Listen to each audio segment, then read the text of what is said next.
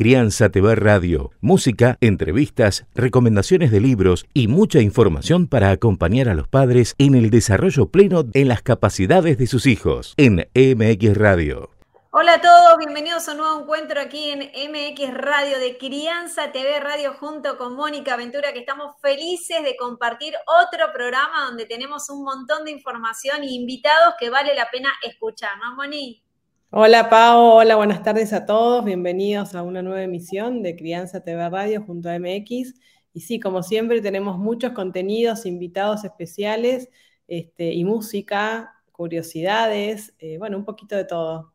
Tal cual. Y entre esas curiosidades, atención porque les vamos a hablar del ojo, ¿eh? porque es muy veloz y de eso te vas a enterar porque vale la pena cerrar el encuentro del día de hoy porque en cierta manera lo he hilado con la temática que hemos elegido para compartir con todos ustedes. Pero además estamos mm. atentos a este mundo de la tecnología y de la mano de un especialista en crianza digital como es Sebastián Bornik, porque muchas veces nos parece una genialidad y decimos, este chico tan bebé ya sabe manejar el celular, el iPad.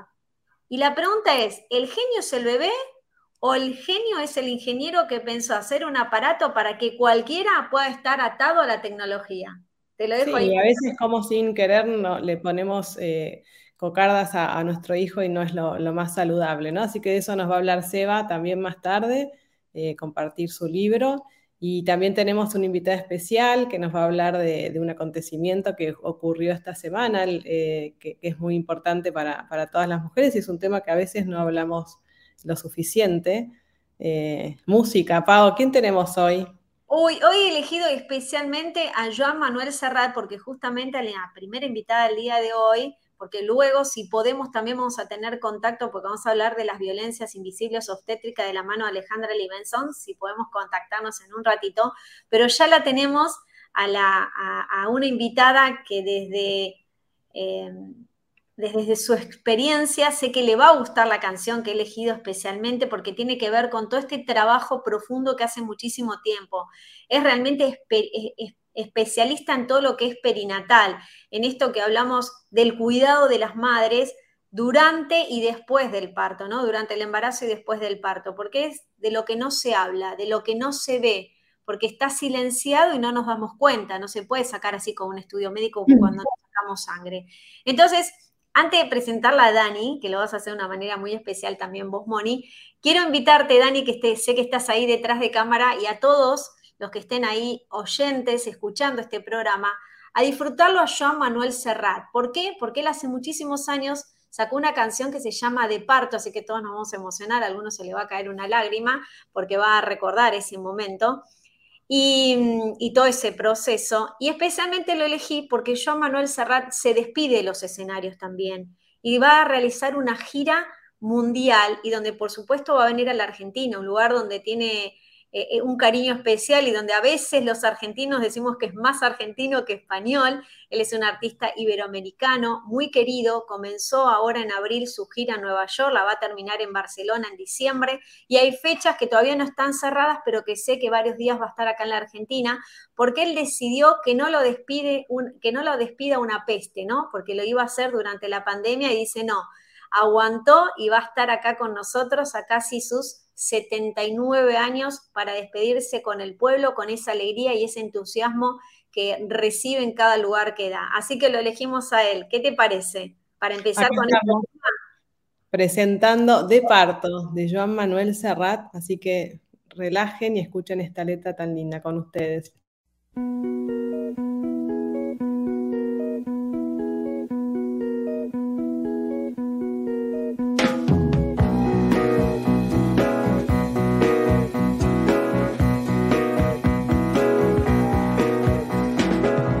Se le hinchan los pies, el cuarto mes le pesa en el vientre.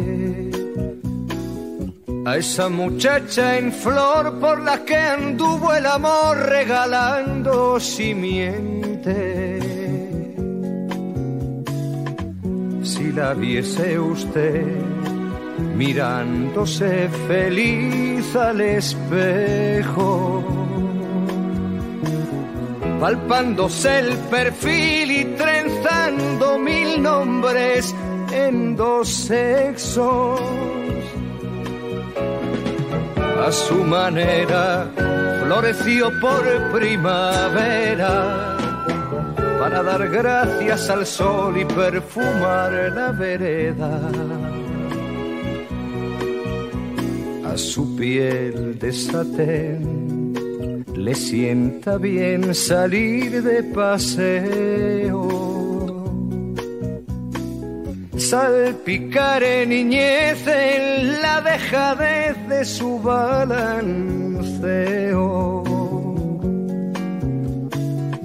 Si la viese usted frente al café jugando rayuela. Al atardecer es que a las cinco su ayer vuelve de la escuela y a su manera volvió al caballo y al carro, al muñeco de cartón y los pucheros de barro.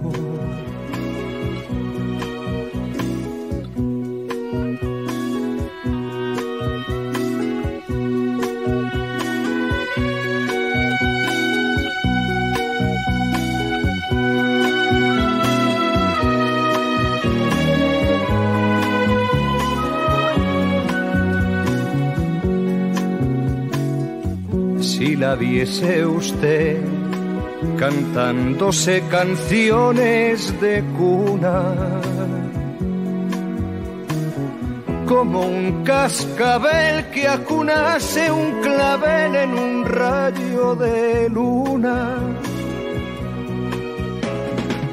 Corre lagarto con otra cama en el cuarto a empapelarlo de azul y en agosto de parto, de parto.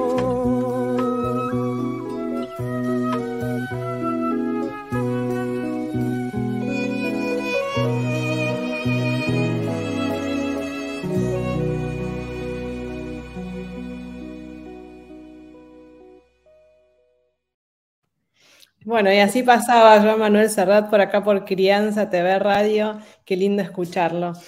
Bueno, y seguimos, Pau, como habíamos anunciado hace un ratito, ahí está nuestra invitada especial de hoy, la licenciada Daniela Gastaldi. Bienvenida, Dani. Ella es directora del Instituto de Psicología Perinatal Argentina y hoy, bueno, aparte de todo lo que nos puede contar, ¿no? Está invitada especialmente porque en esta semana especial compartirle a la audiencia, Dani, qué es lo que se está conmemorando, qué, qué queremos tener presente en el día a día. Hola, ¿cómo están?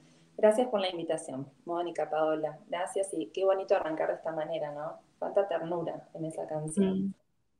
Qué bonito. Y, que tiene que ver con esto, ¿no? Uno mira la ternura, mira, mira todo ese proceso y a veces no piensa en la madre en, todo lo que le puede estar pasando, pero desde otro lugar, no físicamente, porque para eso hay una solución y un médico se puede dar cuenta directamente. Es esto que le sucede a una madre, de esta depresión que puede suceder o no, en, en poco grado o en un alto grado, y que es necesario difundir a través de los medios y que los médicos también tengan un lugar para esta, este tratamiento respetuoso también hacia las madres, preguntarle cómo estás, qué te está pasando y esos cambios que van sufriendo, poder saber cómo acompañar, ¿verdad? Dani, contar un poquito qué pasó el miércoles pasado, como cada primer miércoles de mayo, que es el Día Mundial de la Salud Mental Materna. Bueno, mira, eso es una que empezó hace unos años, surgió desde España y se va, por suerte, pasando de país en país, y ya somos muchos los países, las asociaciones, las organizaciones, las colegas que promueven y en realidad promocionan este día, porque lo que se quiere visibilizar es que la salud mental materna importa, que hay que cuidarla, que cuando pensamos en términos de salud tenemos que dejar de pensar solo en cuestiones desde lo biológico, porque la salud es una, la salud es integral y engloba todos los aspectos de la persona. No podemos dejar por fuera las emociones, el psiquismo, el contexto. Eh, entonces, los abordajes cuando pensamos en un acompañamiento para una persona que busca un embarazo, que ya lo transita o que ha tenido su bebé, deben ser integrales. Esa es la idea un poco de la campaña. que, que, la sociedad entera pueda visibilizar que si cuidamos de las madres, cuidamos de la sociedad, porque no da lo mismo el estado emocional con el que una mujer transita su embarazo, su posparto, su crianza, no da lo mismo. Y la verdad es que todavía suele quedar muy desconsiderado, muy invisibilizado, que esto tiene mucha incidencia en la salud del bebé por llegar de, nuestros hijos, de, de, las personas en general.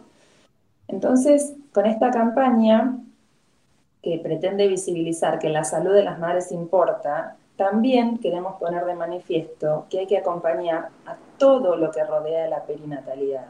Perinatal, como la palabra lo indica, es todo lo que rodea el nacimiento. Y ahí interviene no solo la mujer embarazada, también tenemos que tener en cuenta al bebé, a la pareja de la madre si la tiene, a la familia en general y a los y las profesionales que asisten y acompañan en todo este periodo. Entonces, por ejemplo, en Argentina también hace unos años se hizo un proyecto de ley para que ese primer miércoles de mayo sea llamado el Día de la Salud Mental Perinatal, no solo de la salud mental materna, porque también tenemos que pensar en las nuevas configuraciones familiares. Mm. Eh, no es solo mamá y bebé, hoy tenemos familias diversas, entonces importa muchísimo poder cuidar de la salud mental de todas las personas que rodean el nacimiento. Un poco la idea de la campaña es que esto quede manifiesto para que también se pueda incidir en las políticas, en las políticas sanitarias, en las leyes que amparan y, cuidan y deben acompañar en estos periodos. Em, por ejemplo, con los flyers de la campaña lo que se quiere mostrar es qué tan grave es la situación, porque una de cada cinco mujeres durante su embarazo o su posparto presentan problemas de salud mental, que en su mayoría no son diagnosticados. Porque si pensamos, por ejemplo, en una mujer embarazada y en sus controles, los controles van a ser médicos. Ella va a ir a su médico a hacer los controles y generalmente pasa desapercibido. Por ejemplo, que pueda estar deprimida.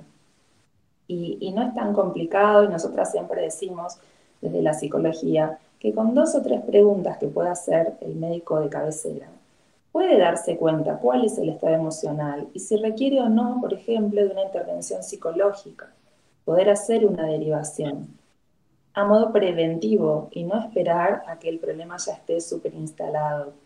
Porque en este área de la psicología perinatal lo que apostamos es justamente a prevenir, a promocionar salud, entendiendo que todo aquello que se pueda resolver tempranamente va a ser más fácil que atender quizás a esa persona años después, cuando ya los problemas son más complejos.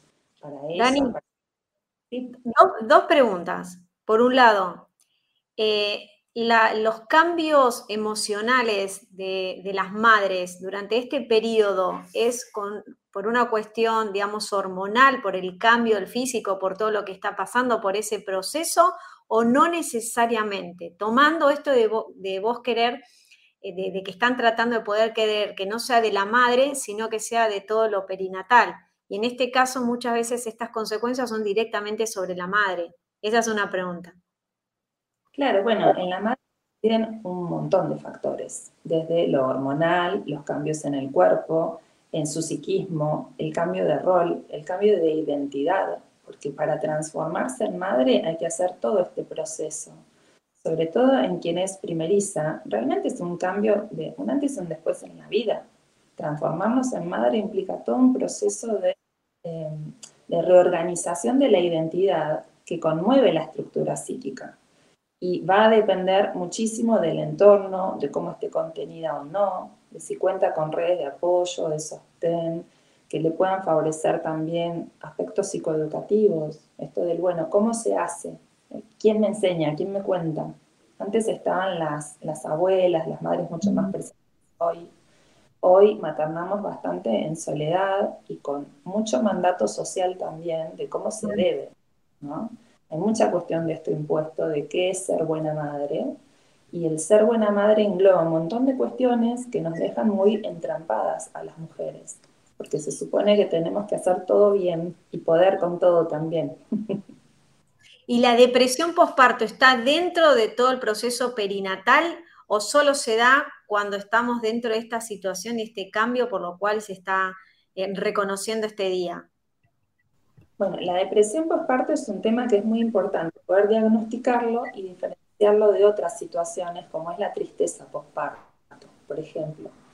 El hecho de que una mujer después de dar a luz se pueda sentir triste es bastante común, bastante frecuente y es una situación que revierte sola con el correr de los días, en la medida que la cuestión hormonal se va estabilizando y ella se va adaptando a esta nueva vida y reacomodando, esta tristeza tiende a desaparecer. A veces no es así y se intensifica, pudiendo transformarse en una depresión postparto. Eh, y acá obviamente influyen muchos factores. Tenemos que tener en cuenta la historia previa de esta persona, quizás ya tenía antecedentes de depresión, ella o a nivel de su familia. Hay que ver su contexto actual, porque si pensamos, por ejemplo, en una mamá que está en duelo, duelo porque falleció un ser querido, duelo porque falleció algún bebé de ella muy, muy recientemente y eso no está todavía elaborado, si ella no cuenta con redes de sostén eh, o tiene otros hijos de quienes ocuparse y de repente su bebé actual nació con alguna dificultad congénita, alguna patología o quedó internado en neonatología durante meses, todo esto son situaciones de riesgo que podrían desencadenar una depresión y que en caso de que así sea hay que tratarla, porque la depresión, a diferencia de la tristeza, no se cura sola.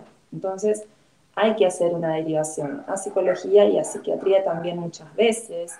Esto no remite solo y es de gravedad, porque una mujer que está deprimida no puede ocuparse de un bebé, no puede ocuparse ni de ella, la pasa mal y el bebé pequeñito está en riesgo si no hay otros sostenes afectivos en la familia que puedan ocuparse de él, es un bebé en riesgo, porque eh, en los primeros meses de vida se va estructurando el psiquismo. Entonces, si no recibe lo que nosotros denominamos el alimento nutricional, emocional, eh, está en riesgo de quedar como encapsulado, metido para adentro o de contraer patologías tempranas.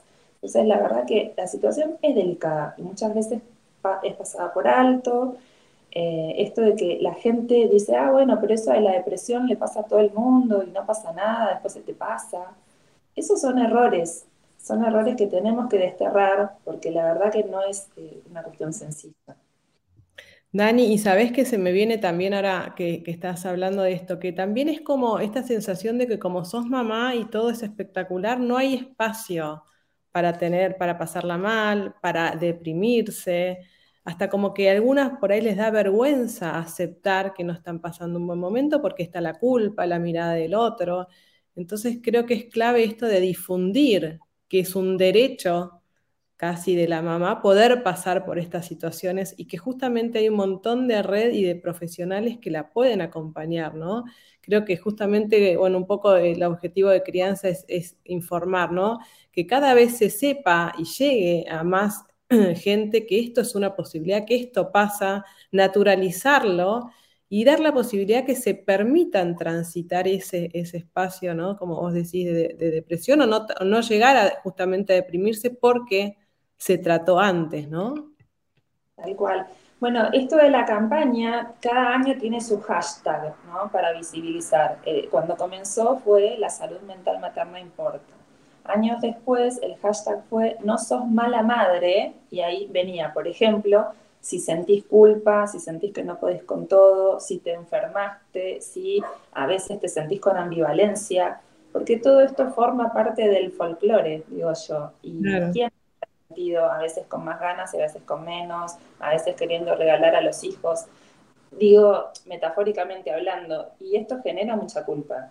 O el mm. hecho de, por ejemplo, eh, durante el embarazo, a veces dudas si quería tener ese bebé o no. Todo esto genera muchos sentimientos difíciles y a veces más difíciles porque no se pueden contar por la censura social, por lo que me van a decir, por cómo me van a juzgar, porque hay mucho de esto todavía. A las mujeres se nos pide que criemos hijos, que maternemos como si no trabajáramos, y por otro lado se espera que podamos trabajar y rendir y producir como si no tuviéramos hijos. Y esto es todo un tema. La vuelta a la vida después de ser madre. La sociedad exige que se vuelva rápidamente, que se vuelva bien, que, nos ocupemos bien de nuestros hijos, pero también del resto de la vida, y con todo no se puede a la vez. Entonces, esto genera mucho malestar, no solo en la mujer, también en su pareja, en su entorno. Mira, justamente Dani, quiero aprovecharte para que todos los oyentes de MX y, y que nos ven por Crianza TV, que enumeres de alguna manera cuáles son los síntomas que dentro del núcleo familiar se podrían ver en esa persona que llegue a estar pasando por esta situación para estar alertas y poder llamar a especialistas como ustedes y poder acompañar a ese mamá. ¿Cuáles serían? ¿Qué es lo que le puede estar pasando a la mamá o, a, o, a, la pareja o a esa familia donde podemos sospechar de que existe esto? Porque vos bien decías al comienzo, ¿no? Es muy común la tristeza después del parto, que es un proceso que pasa, que termina. Pero después de la cuarta o quinta sexta semana de, después de haber parido, ahí es donde fluye más fuerte, ¿no? Estos síntomas. Sí, los síntomas de la depresión del parto, eh, después, por ejemplo, del primer mes, pero hasta después del primer año, tiene que ver con sentirse desanimada, con una tristeza profunda, a veces con mucho llanto, con desinterés, desinterés por la vida y por cuestiones que antes podían interesarle mucho, con sentirse culpable y con autos reproches continuos de no estar haciendo las cosas bien, eh, con desesperanza, con desesperanza hacia el futuro, de sentir que esta situación tan angustiosa no se va a resolver nunca. A veces pueden aparecer eh, fantasías o ideas de hacerse daño a ella o al bebé, mucho temor de estar sola con él, porque obviamente no es aconsejable dejar sola a una mujer en este estado, mucha necesidad de sostén, de cobijo, de parte de familia, de parte de ni hablar, mucha empatía a nivel social. Eh, estos como algunos de los indicadores y sobre todo la intensidad de estas emociones y el hecho de que con el correr de los días se vayan intensificando. Claro, rechazo también a la lactancia materna, ¿no? No querer amamantarlo, por ahí no querer estar con ese bebé. He escuchado, ¿puede ser? Sí, claro, claro, claro. Es que bueno, la lactancia también es otro de los indicadores, ¿no? Cómo se vaya desarrollando, si es que la mujer decidió dar de mamar, cómo, cómo se va dando, porque a partir de ahí también vamos observar el vínculo, cómo se está estableciendo o no esa relación con ese bebé. Y acá también hay otro gran imperativo, el hecho de dar de mamar es como que viene asociado de ser buena madre. Y a veces las mujeres no pudieron, no tuvieron leche o no quisieron por su historia, por, por dolor, por lo que fuera. Y esto no implica que sea mala madre y no implica que no pueda establecer un vínculo hermoso con su hijo, con su hija. También en este sentido hay que ayudar a desculpabilizar. Dani, vos nos compartías también que, esto, ¿no? De, que más del 75% de las mujeres, de las mamás, no son diagnosticadas y ese no diagnóstico trae consecuencias muy importantes, como vos decías, no, obviamente no solo a mamá, sino al entorno. Y una de las de los trastornos me imagino que es esta, ¿no? No poder conectar con su hijo a tal punto que por ahí no siente ganas o deseos de dar de mamar y así unas tantas cosas más, ¿no? Eso puede suceder tranquilamente. Eh, también quiero decir que la depresión postparto le ocurre a los varones. Es algo que si está infradiagnosticado en las mujeres, mucho más en los varones y también sucede. También quería dejar la idea de que hay eh, medicamentos que son compatibles con la lactancia. Por eso es muy importante hacer la consulta con psiquiatras perinatales que tengan formación en este área porque muchas veces eh, los psiquiatras quizás más ortodoxos o con formaciones más antiguas, lo que sugerían es que si había que dar alguna medicación, había que suspender la lactancia. Y esto muchas veces ocasiona que las mujeres no quieran hacer la consulta, porque suponen que si hacen la consulta van a tener que dejar de dar mamar, cuando la lactancia es algo deseado por ellas. Entonces son como muchos temas, muchas cuestiones que hay que tomar en cuenta. ¿Y en los hombres de qué manera se manifiesta? ¿De lo mismo que se va? Porque yo, a medida que te estoy escuchando y a medida que sigo tu carrera y sé que muchas de las profesionales que forman parte de Crianza TV se han formado contigo, es que noto a veces, por ejemplo, en la farándula, ¿no? Que vos ves matrimonios que tienen un bebé y, se separan enseguida. em, que, sucede mucho, y así como lo vemos en la farándula, lo vemos en matrimonios conocidos que decís, ¿por qué? ¿Qué pasó?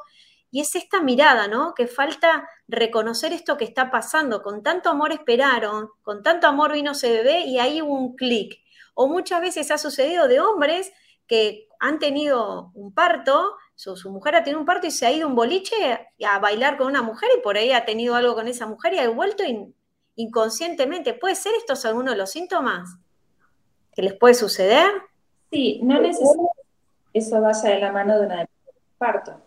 Sí tenemos que pensar que el impacto en la vida es grande, el cambio en la mujer, en el varón, obviamente. Entonces, como de todo esto se habla muy poco, y hay tanta idealización y romantización de lo que es la llegada de un bebé al mundo, muchas veces, pero esto es muy común, las parejas que se separan en, el primer año de vida de su bebé, por el impacto y porque no se esperaba la situación como podía llegar a ser.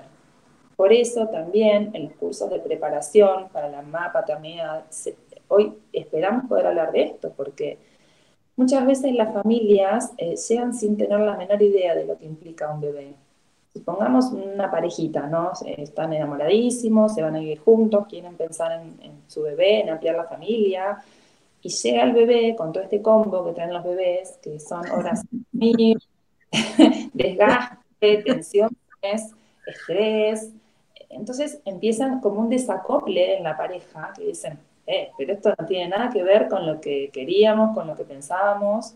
Empiezan los enojos, porque también hay que entender que en nuestra sociedad y en general en las sociedades, estas cuestiones están tan puestas sobre la mujer, eh, la mirada está puesta en que si fuiste madre, vos te tenés que ocupar, y el varón muchas veces no sabe, no le sale o no se hace cargo, ¿no? De decir, bueno, acá estamos los dos, lo buscamos los dos, y, hay infinidad de situaciones, desde el varón que se siente desplazado, celoso, fuera de ese vínculo, que en lugar de poder actuar como compañero y como sostén de esa vida, eh, hace esto, ¿no? Se va afuera y, como que en algún punto podríamos pensar que se cobra el hecho de sentirse desplazado y se va a buscar afuera otras cuestiones, a veces pasa. Eh, o esto de no suspender nada de sus actividades previas. Yo tengo el viernes mi juntada con amigos, el sábado mi fútbol y el domingo no sé qué cosa, y las mujeres se enojan muchísimo porque dicen, yo me quedé sola en casa presa de esta situación que era nuestra, ¿y por qué? Entonces ahí muchas veces, si esto no se puede trabajar, y surgen conflictos que no tienen mucha vuelta, porque muchas veces deriva en separaciones tempranas y yo creo que tenía que ver con, la sorpresa y con el no estar preparados para lo que venía. Sí, es un denominador común y la verdad es que sucede mucho esto que vos decías, Pavo, que a veces vemos familias que tienen bebés y uno o dos y viene un tercero ahí colgado como queriendo salvar ese matrimonio y justamente hace todo lo contrario, ¿no? Pero bueno, tiene que ver con esto también que contabas, Dani, de, a veces como uno pone en un niño lo que, lo que lamentablemente justamente no es lo que, lo que puede salvarnos, sino el trabajo personal y esto, ¿no? Estar preparados, trabajados cada uno y, tratar de entender de qué va como para recibir esos niños desde otro lugar y poder transitarlo desde el amor y la comprensión y un poco también lo, que nos convoca hoy con este tema de, de la salud materna, materna, paterna y que, y que sea un equipo, ¿no? Porque esa también es, es la clave de la contención, como decíamos, de, las matronas que hablábamos un poquito, esa persona que nos ayuda, que nos contiene, que nos da herramientas, que nos cuenta un poco más de cómo es, porque hay mucha desinformación en la previa también.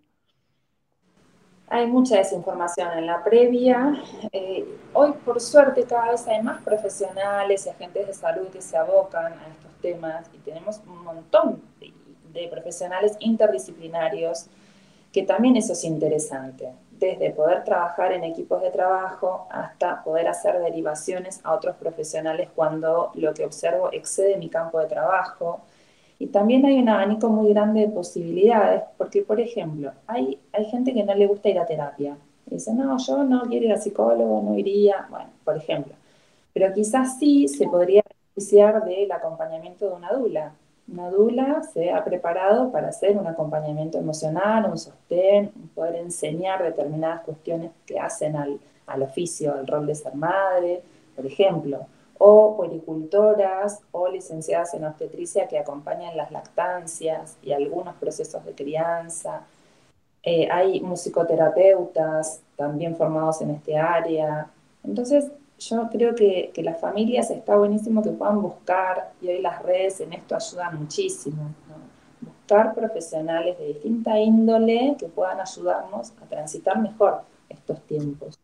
Y, Dani, quiero cerrar con algo que es de lo que estamos eh, tratando de llevar desde Crianza TV, la importancia de que los padres se informen, la importancia de que se instruyan, porque como bien vos decías y contabas esta pequeña historia para meternos de lleno en, entender este tema, el hecho de formar una familia, agrandar una familia, implica conocer cosas donde no hay una escuela, pero que sí nos podemos preparar a través de profesionales como vos, como todos los que están en Crianza TV, que, que nos informan para no, que no nos sorprendan estas situaciones. Porque sabiendo todo lo que vos hoy nos regalabas de conocer, uno va a entender a su pareja o viceversa, o, en el entorno familiar. Entonces creo que, ahí está la clave. Eso es fundamental. Muchas veces en la pareja pasa, ¿no? Entender lo que está pasando, ¿no? Entonces, a mi mujer me la cambiaron, esto es una frase común, o mi mujer no me entiende, o mi pareja no me entiende, y eh, por eso también hoy se usan mucho los grupos o las tribus para mujeres, para varones, para más padres, eh, para acompañar estos procesos también compartiendo con otros en esas situaciones, porque es muy liberador poder participar de un grupo y escuchar que cosas que me pasan a mí también le pasan al otro, que entonces no soy un bicho raro, que estas cosas pasan y se pueden hablar a calzón quitado. Claro, y animar también eh, esto, fomentar a, pedir ayuda, ¿no? Esta, cosa de pedir ayuda no está mal, eh, es sano y también te puedes sacar de un lugar donde creemos que ya no hay más nada para hacer, ¿no? Por eso también nosotros tratamos de convocarlos a ustedes, que son los que saben, para mostrar todo el tiempo que hay profesionales que gracias a Dios, como vos decís, cada vez son temas que se hablan más, que se involucran, que, que un médico, por más que no sea especialista, puede con dos pequeñas preguntas, como vos dijiste, poder saber que hay que, hay que acompañar desde otro lugar y ayudar y ofrecer a la madre una ayuda eh, psicológica antes de que las cosas empeoren. Bueno, como que estamos en ese camino, así que eh, ojalá que todo esto llegue a, muchas familias para que los ayudemos a, a, salir de esta situación y a transformarnos, ¿no? Yo también quería dejar la idea, porque un poco esto del Día de la Salud Mental Materna y Perinatal es para que eh, quienes tienen posibilidades de crear puestos de trabajo, para que esto también circule, que lo hagan. Porque, por ejemplo, a nivel de hospitales, de maternidades, de áreas de neonatología, no puede ser que en muchos espacios no hay psicología ahí. Entonces, para la familia que de repente su bebé nació antes de tiempo, quizás con un grado de prematurez importante, o para las familias cuyos bebés fallecen en el parto o después de la internación en neo, no puede ser que en esos espacios no haya psicología, porque son situaciones realmente que requieren de un acompañamiento. Es, es muy desorganizador para esta familia transitar esto y sin ningún tipo de contención. Entonces tienen que generarse estos puestos de trabajo, en las unidades sanitarias tienen que haber psicólogos perinatales, en los mm. controles de en los controles de niños sanos, en las guarderías tiene que haber profesional capacitado sobre cómo, cómo, porque también ahí en las guarderías, las docentes que están a cargo de esos bebés, tienen que saber detectar cuáles son los indicadores que de repente me indican que en este bebé algo no está bien, que algo está pasando. Porque si podemos poner el ojo ahí y cuidar a los bebés desde que son pequeñitos, vamos a estar propiciando salud. Esto es realmente importante. Los bebés no hablan, pero sí cuentan a través de su comportamiento, de su cuerpito, de su llanto, de su estado de salud, se expresan. Entonces, esto me parece súper importante que nos podamos capacitar en todos los aspectos para acompañar a las familias desde el origen. Gracias, Dani. Te mandamos un beso enorme. Gracias por acompañarnos. Fue una fecha muy especial esta semana. Lo queríamos eh, charlar contigo, la especialista acá en la Argentina, porque quiero que sepa todo el mundo que, como bien decía, formás a muchísimas profesionales y, te súper agradecemos y pronto tenerte con, con, más temas dentro de Crianza TV, al igual que aquí en MX Radio. Dani, antes de irte, compartirles, si bien obviamente te encuentran en Crianza TV, en nuestro canal, si alguien que está escuchando seguramente y tiene ganas de escribirte, de consultarte, ¿dónde te encuentran? Bueno, en las redes varias, desde la web, que es psicologiaperinatal.argentina.com.ar, canal de YouTube, también Psicología Perinatal Argentina, en Instagram, psicologiaperinatal.arg, eh, en cualquiera de esos espacios. Así que, bueno, ojalá, ojalá se sumen y se interesen y cada día seamos más. Gracias. Gracias, gracias, por estar con nosotros y la despedimos a Dani y seguimos con el programa. Un abrazo. Un beso enorme, Dani, gracias. Crianza TV Radio, donde los profesionales te acompañan en el camino de la maternidad y la paternidad en MX Radio. Bueno, Pau, seguimos con la transmisión.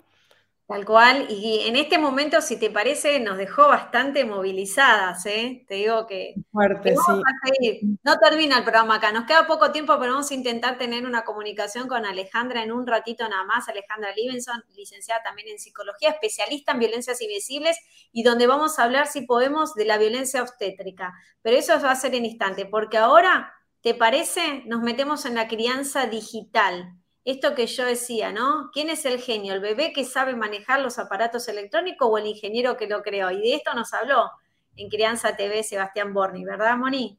Sí, tenemos, como ustedes saben, en, nuestra, en nuestro canal un montón de información que los va a acompañar en todo el proceso de la crianza, porque a veces creemos que criar es criar chiquititos niños y en un momento esto se acaba. Y no, Crianza TV, el objetivo y su misión es acompañar a los padres en todo su camino hasta que por más que a veces se van de casa, seguimos acompañándolos. Así que los temas de SEBA también abarcan todo este proceso. Así que les compartimos eh, este micro que, también pueden ver en nuestra web. Que lo disfruten. Está muy instalado, estoy seguro que todos los que nos estén escuchando habrán escuchado en su familia la idea de qué genio, mirá cómo usa YouTube, cómo sabe pasar de video, cómo sabe poner pausa y todavía no sabe hablar, o viste, chicos de uno o dos años a veces. Y ahí yo planteo esto, que en realidad los genios son los que hicieron el iPad o los que desarrollaron YouTube para que lo pueda usar un niño de un año, ¿no? de dos años. Y me pasó algo muy curioso que, voy a intentar explicarlo eh, lo mejor posible. No tengo acá una revista, pero hay un video en YouTube que lo pueden buscar, pueden buscar, eh, ponen Baby Magazine iPad, que sería bebé revista iPad, y hay un video de una nena que está con un iPad, pasando, tipo, agrandando imágenes, achicando con el dedo, y después le dan una revista le dan una revista y la nena en la revista, yo no tengo un papel acá, voy a agarrar algo que ponía un poco de ruido, pero tiene como un papel, una revista, y se ve que la nena le hace a la revista este movimiento y este movimiento. ¿Está bien? Entonces, ¿cuál es la, ¿qué es lo que intenta vender el video? Intenta vender la idea de que la nena está buscando replicar en la revista lo que aprendió a hacer en el iPad. Y yo compré esa idea. De hecho, el, video lo cito en el libro erróneamente. estoy casi confesando un error de mi libro. Eh, porque un poco mostraba esto, es decir, fíjate cómo los nenes aprenden de la pantalla y pueden buscar respuestas que no encuentran. Sin embargo, me di cuenta después que es al revés y confirmé la teoría que los genios son los que hacen estas aplicaciones, porque mi hijo que tiene 10 meses y jamás, jamás usó una pantalla, jamás, solamente ha visto alguna pantalla para alguna videollamada, que es lo que se recomienda como primer acercamiento a las pantallas, pero... Pantalla saludable, como decís vos, claro. Exactamente, y sin tocarla. Bueno, digo, mi hijo que tiene 10 meses hace este movimiento contra todo, no solamente con la revista. Vos le das un pedazo de cartón. Entonces, evidentemente, lo que hicieron es tomaron un movimiento humano mucho más natural de lo que nosotros creemos, porque si yo te hubiera dicho que esto era natural, me hubiera dicho que no. Y yo creo que mi hijo, ah, ¿por qué? Porque quieren agarrar y no saben cómo agarrar.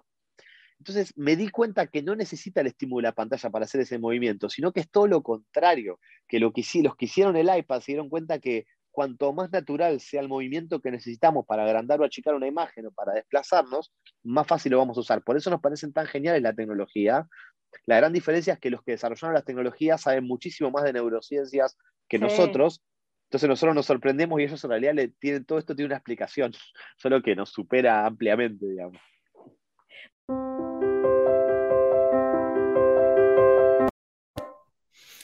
Bueno, y así pasaba Seba Bornik eh, con nosotros en nuestro canal y hay mucho más de él, así que los que tengan ganas, hay una entrevista muy linda y también está el libro que, eligió, que escribió, perdón, Seba. Eh, Tal cual, que es una guía, una guía para la crianza digital, que de hecho tiene alguna, ahí estamos viendo la tapa, yo la tengo en mano, que dice, ¿a qué edad le dice, les doy el celular a los chicos? ¿Cómo hago para que no estén todo el día conectados? Existe un uso creativo de la tecnología. Con los videojuegos también se aprende. Es cierto que son adictivos y muchas preguntas que habitualmente nos hacemos los padres y que las respuestas están en esta guía, que vale la pena introducirnos y entender sobre la realidad de hoy y con el juego y el ámbito de nuestros hijos. Guía para la crianza, perdón, Pau, que voy a repetir el título, para los que están manejando, Guía para la crianza en un mundo digital, de Sebastián Bornik. Ahí pueden eh, encontrar mucho más información y la verdad que es una guía tal cual. Gracias, Eva, como siempre, por acompañarnos con tu conocimiento. Y seguimos con el programa. Eh, habíamos anunciado que teníamos posiblemente una invitada que nos podía acompañar también un poco hoy hablando de este tema que, que tocamos con Dani y que queríamos complementar un poquito, Pau. Tal cual. Que también es escritora, seguramente pronto va a traer novedades, pero no me voy a meter en eso, sino que es psicóloga, psicóloga, psicopedagoga y experta en violencias invisibles. Y para eso la convocamos, así que le damos la bienvenida a Alejandra Libenson, porque también nos preocupa la violencia obstétrica, ¿no? Hablando de todo esto de la salud mental de las mujeres. Hola Ale, ¿cómo estás? Bienvenida Ale. Hola Mónica, ¿cómo están? Muy feliz de estar acá con ustedes nuevamente. Gracias, gracias por tomarte ese tiempito así, medio lo organizamos porque nos gustaba que, nos cuentes un poquito de este tema. Estuvimos hablando un poco con Dani también hoy por esta fecha tan particular, ¿no?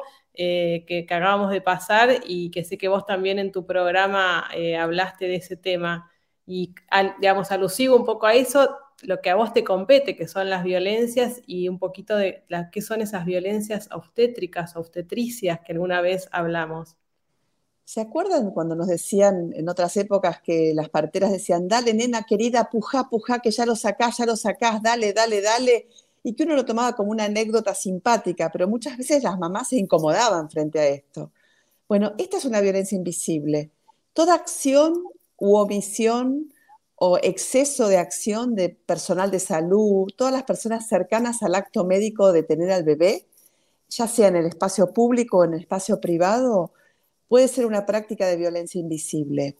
¿Cuándo qué? Cuando pueden ejercer cierto poder tanto sobre el cuerpo de la madre que está por tener, por tener a su bebé como sobre el bebé.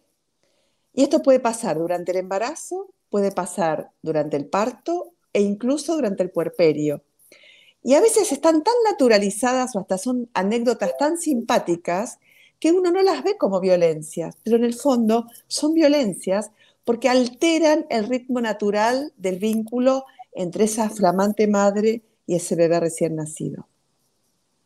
Sí, un poco también lo que hablamos hoy cuando no se respetan esos tiempos, ¿no? Cuando no hay una escucha y una atención a lo que esa mamá está necesitando en ese momento. Y es como un atropello sin, sin estar mirando lo que esa mujer está necesitando y lo que le está pasando en ese momento, ¿no?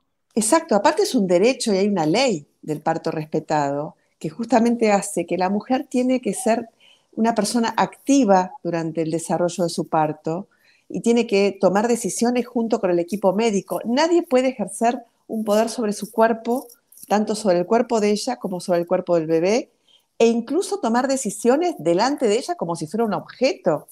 Che, ¿le hacemos cesárea o no le hacemos cesárea? ¿Le cortamos acá o le cortamos allá? Che, subite encima y empujale la panza. Dale, nena, puja, puja, puja.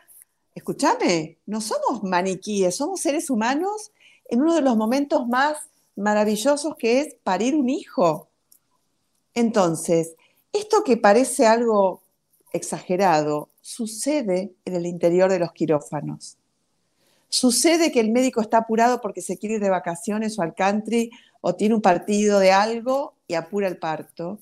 Sucede que la madre también está presionada por la familia a tener un parto normal, como si fuera normal o anormal la cesárea o el parto por vía baja.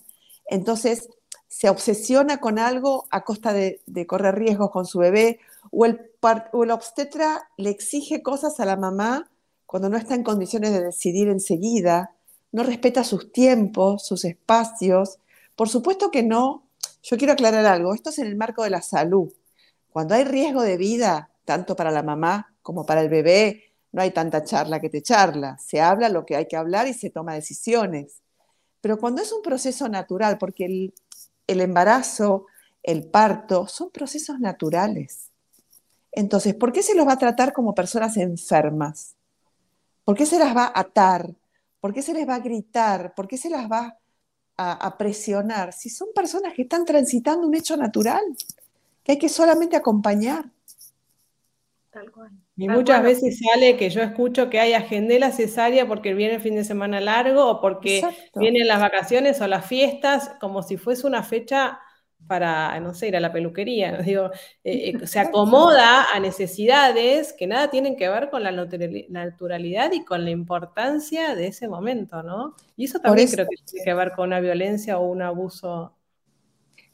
Yo estoy totalmente de acuerdo con vos, Mónica, e incluso siento que a veces algunas clínicas o hospitales se creen dueños del bebé mientras la madre está dentro internada. Y esto también es otra violencia invisible, que por él que el parto se da de forma agradable, disfrutable, pero luego el bebé no está en la habitación con la mamá, porque lo cambiamos, que le dimos esto, que hay que observarlo, pero la ley dice que tiene que estar el mayor tiempo posible en contacto con la mamá.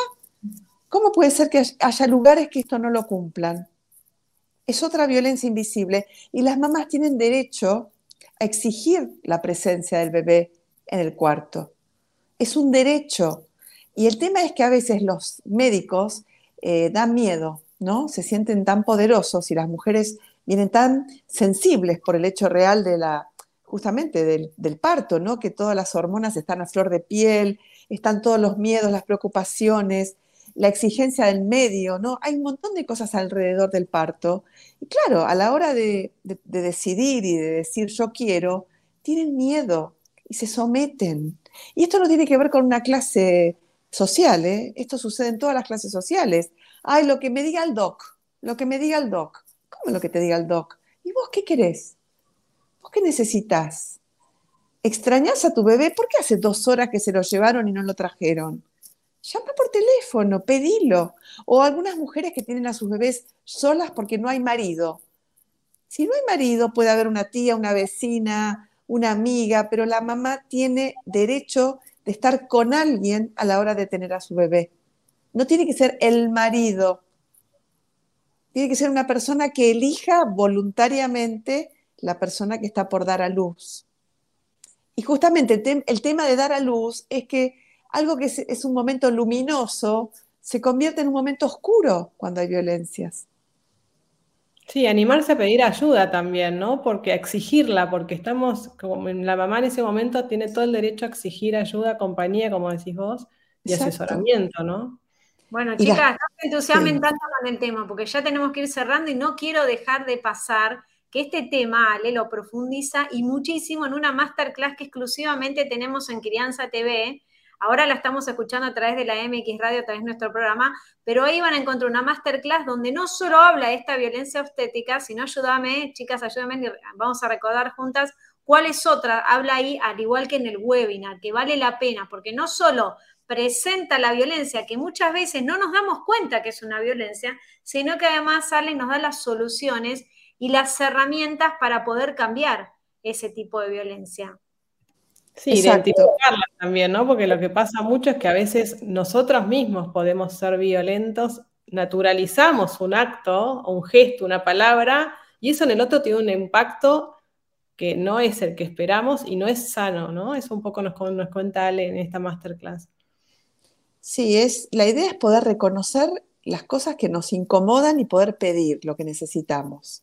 No someternos en ninguna situación de la vida. Por eso en esta primer masterclass vamos a nombrar algunas violencias invisibles que si no las ponemos a trabajar, no las exageramos un poco, tal vez las pasamos de largo. Y la idea justamente es agarrarlas, eh, desmenuzarlas, trabajarlas y visibilizarlas. Y esto es lo que permite Crianza TV a partir de estas masterclass, especialmente las violencias invisibles, porque son invisibles, no se ven, pero están. Por eso son peligrosas. No, que no quiero que se asusten, ¿no?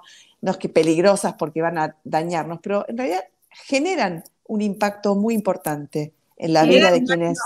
Es un daño silencioso, ¿no? Este daño que nos damos cuenta cuando pasa el tiempo y de repente no hicimos nada antes. Y eso es, bueno, no nos dimos cuenta, no nos dimos cuenta. Justamente tiene que ver con esto, ¿no? Un daño mental. Venimos hablando de la salud mental materna, en este caso de la salud mental de todos los integrantes de una familia.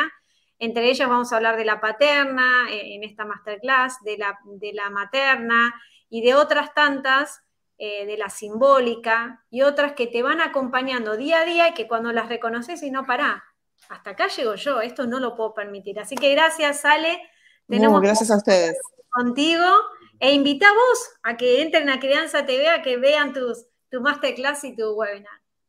Un placer estar con ustedes trabajando, me da mucha felicidad. Hasta muy prontito en Crianza TV. Gracias, Ale, por estar siempre ahí disponible, acompañándonos y con esas palabras tan certeras y, que aportan un montón a nuestra, nuestra audiencia. Así que, no sé, Pau, si querías decir algo, te interrumpí, perdón. Solamente recordar el programa de Ale que está en otra radio mía. De esto queremos hablar los miércoles a las 18 horas en vivo por la RZ del Grupo Sónica. Gracias, Pau. Gracias. Gracias, Ale. Nos vemos pronto. Un abrazo. Y ahora para ir cerrando, dejamos en puerta una curiosidad, porque uno tiene que estar alerta y mirar. Y cuando hablo de mirar, siempre vamos hilando cada uno de nuestros programas con los temas que vamos tocando, ¿no? Esta violencia invisible no se ve, pero trajimos una curiosidad que tiene que ver con la vista, con los ojos, para abrir los ojos, pero en realidad de la velocidad de la, de, de la vista, porque muchas veces uno cree que los músculos del cuerpo son mucho más veloces que a lo mejor los músculos de los ojos. ¿Y sabes qué, Moni? Nada que ver, aproximadamente 100.000 veces al día los músculos de los ojos se están moviendo, así que son mucho más rápidos, veloces y trabajan más que el cuerpo entero durante todo el día. Sí, leía por ahí, Pau, que para que las piernas, por ejemplo, uno puede hacer una pregunta así rápida y decir, bueno, ¿qué músculo, qué, parte del cuerpo crees que las que más se mueven? Las piernas, las manos. Bueno, para poder equiparar el movimiento o lo que el ojo se mueve, casi que tendríamos que caminar 80 kilómetros por día. Si yo no lo hubiese leído, hubiese dicho que eso no es verdad. La verdad que es increíble. Tal cual. Por eso esto fue una excusa para estar atentos y abordamos lo de los ojos, pero con respecto a modificar las conductas, ¿no? De las parturientas, de quienes nos acompañan, de esto de la mamá. Lo hicimos como un juego, pero de paso nos enteramos de esta curiosidad súper interesante que puedes compartir con tus hijos en la mesa esta noche o a la tarde si merendás o mañana o el fin de semana y contarles que los músculos de los ojos se mueven 100.000 veces al día. Es decir, terrible mm. con este dato que vos también dabas de las piernas. Y también, Pau, hay algo que nosotros decimos mucho cuando hablamos en, los talleres, es como a veces eh, escuchar con los ojos. Y esto la mirada, ¿no? Qué importante es la mirada. Eh, siempre hablamos nosotros de los niños, de la crianza y de este camino. Saber mirarlos, porque en la mirada hay un montón de cosas que podemos ver de ellos y, y estar atentas, ¿no? A veces mirarlos es verlos crecer, es mirar qué hay atrás de ese llanto, allá atrás de ese berrinche atrás de ese enojo, de una, por una palabra que no nos gusta, es saber mirar. Así que eh, este tema de los ojos eh, también nos, lleva a una reflexión que es empezar a, mirarlos, a mirarnos a nosotros mismos, a mirar al otro eh, y, aprender y, seguir construyendo este camino porque la mirada del otro es, fundamental y hablando de nuestros hijos es clave para, para poder acompañarnos bien de cerca. Así que ya tuvo como varios eh, enfoques. Claro, tal cual. Cerrando, tomando lo que hemos aprendido las invitadas de hoy, como Daniela Gastaldi y recién Alejandra Libenson, esta mirada a la madre, esta mirada a la otra persona, de los especialistas, de los médicos, y preguntarle, ¿qué te pasa? ¿Qué querés? ¿Qué necesitas? Esa mirada también vale que también es... Mirarlos a nosotros mismos como mamás, ¿no? Porque eso que decía Ale recién, pedí ayuda, no dejes que, te, que hagan de vos como un instrumento, sino mirarte, cuidarte y respetarte, que también tiene que ver con el tema que nos convocó esta semana. Y al hombre también, ¿no? A ese compañero también, preguntarle a él qué necesita, mirarlo a él, porque él también sufre igual que nosotros. Nos despedimos ya cerrando este bloque, contentas, chochas de hacer a través de la MX Radio, nuestro programa Crianza TV Radio, porque tratamos de traer temas que a nosotras en particular con Moni nos interesa, pero que además esperemos que a ustedes también y atentos a las propuestas de lo que ustedes quieran también escuchar. Te iba a decir, Pau, que siempre están abiertas las redes eh, para que nos pidan a través de, Instagram o mismo a través de MX los temas que les gustaría que tratemos, que hablemos, que tienen inquietudes y no saben cómo abordarlos o necesitan ayuda profesional y no saben por dónde ir. Bueno, Crianza TV y a través de MX también queremos llevar a todos ustedes estas herramientas y, esta, y sacarlos de esas dudas para que este camino de la crianza sea de verdad de disfrute y no desde los miedos. Así que bienvenida a todas esas consultas y esas inquietudes a, nuestro canal. Y nos despedimos hasta el próximo viernes. Gracias a todos por estar del otro lado. Gracias a MX por darnos este espacio. Un beso y que tengan buen fin de semana. Crianza TV Radio, pensado para toda la familia en MX Radio.